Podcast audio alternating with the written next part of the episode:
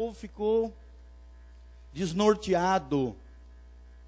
Cuidado, querido, porque as situações amargas que acontecem na sua vida podem provocar nos teus lábios murmuração.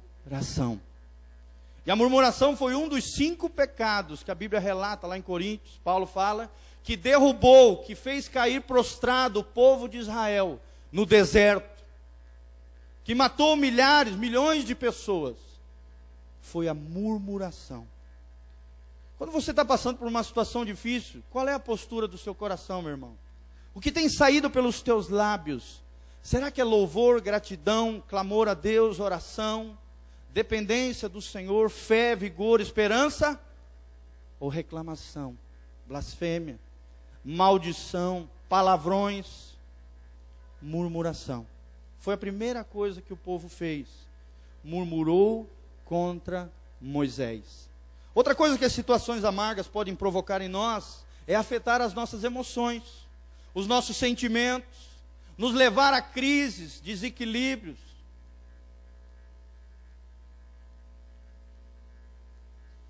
pavor, tormento, ansiedade exagerada, desespero. Cuidado com as situações amargas, amém? Cuidado para não se afetar com elas, não afetar negativamente o seu coração. Proteja o seu coração como uma das coisas mais preciosas que você tem. Fala para o irmão que está do seu lado, meu irmão, proteja o seu coração porque o coração é fonte de vida, a Bíblia diz. Dele procede as fontes da vida. Proteja o seu coração das situações difíceis. Outra coisa que a Bíblia relata lá no Salmo 64, 2 é que podem surgir palavras amargas. Não se você já percebeu, alguém que vive amargurado, cheio de ódio, rancor, inveja, ciúme e todos esses sentimentos diabólicos no coração, quando eles abrem a boca, é só palavra amargurada.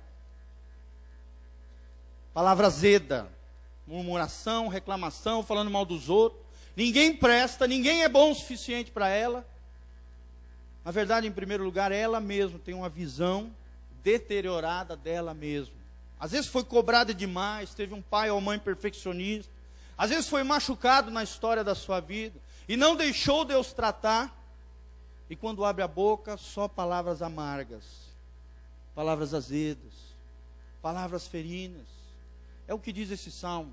Gostaria de projetar lá no telão. O Salmo 64, 2. Olha o que, que a Bíblia diz. Esconde-me da conspiração dos malfeitores, diz o salmista, e do tumulto dos que praticam a iniquidade, os quais afiam a língua como espada e apontam quais flechas, palavras amargas, para as ocultas atingirem o íntegro. Olha só. Fala por trás, mal dos outros, fofoca. Gosta de derrubar os outros com palavras, com frases, deteriorando a imagem, a identidade das pessoas. Cuidado, querido, a boca fala do que o coração está cheio.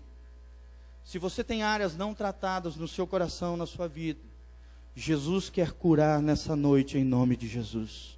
Porque a sua boca foi feita para abençoar para louvar, para engrandecer o Senhor, para evangelizar, para ganhar almas, para abençoar vidas, para ser um instrumento de cura, um instrumento de bênção nas mãos de Deus, e não para soltar palavras amargas, destruindo como flechas o coração das pessoas.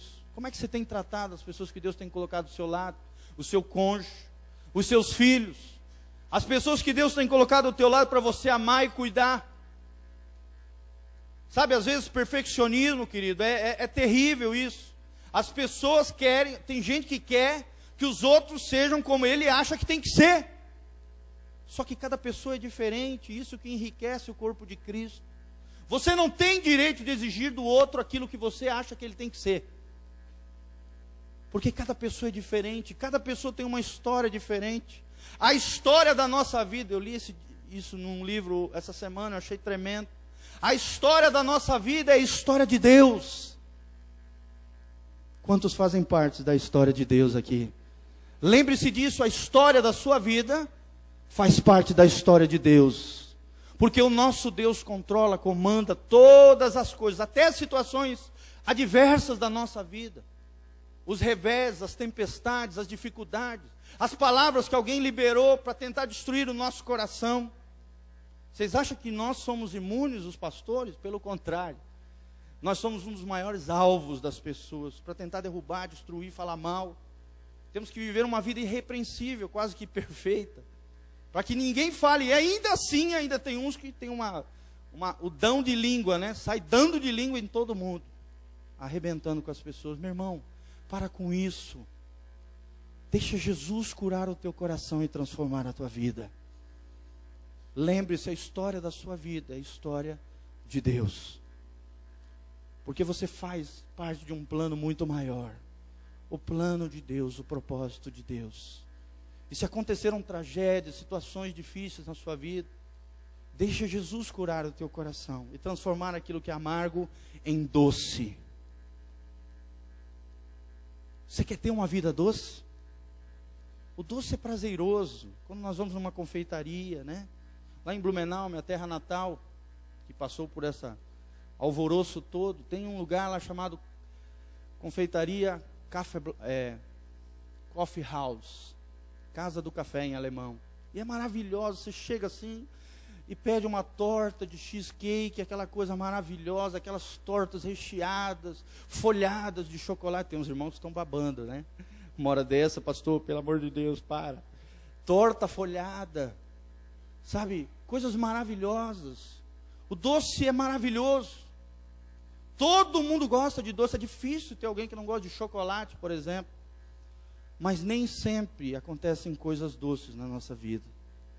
Precisamos guardar o nosso coração, amém? Outra coisa é amargura. Pastor, o que é amargura? Amargura é você guardar um ressentimento no seu coração contra alguém. É alguém que te fez algo que você guardou lá dentro e não tratou. E a Bíblia diz que isso brota dentro no seu interior, no seu coração, uma raiz de, armanu, raiz de amargura. E essa raiz de amargura pode te afetar, te separar da graça de Deus. Que isso, pastor? Tirar a sua salvação. Tirar a sua vida abençoada debaixo da graça e do amor de Deus.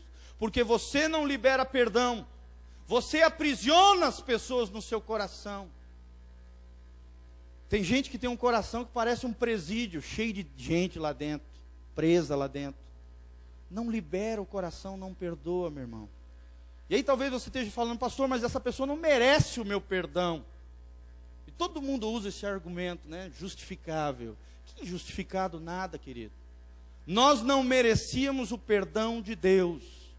E Jesus olhou lá da cruz para mim e para você e falou: Pai, perdoa-os, porque eles não sabem o que fazem. Jesus liberou perdão sobre a tua vida, querido. Quem é você para não liberar perdão sobre aqueles que te feriram, te machucaram? Libere as pessoas do seu coração, querido. Libere o seu coração, entrega o teu coração ferido, arrebentado, do jeito que tiver.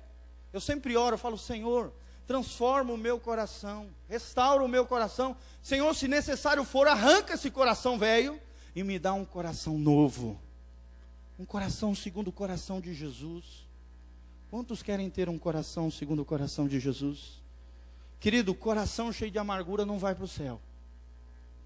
Uma pessoa amargurada não vai para o céu. Eu já vi pessoas morrerem de, de uma série de doenças, terem úlceras no estômago, câncer, problemas no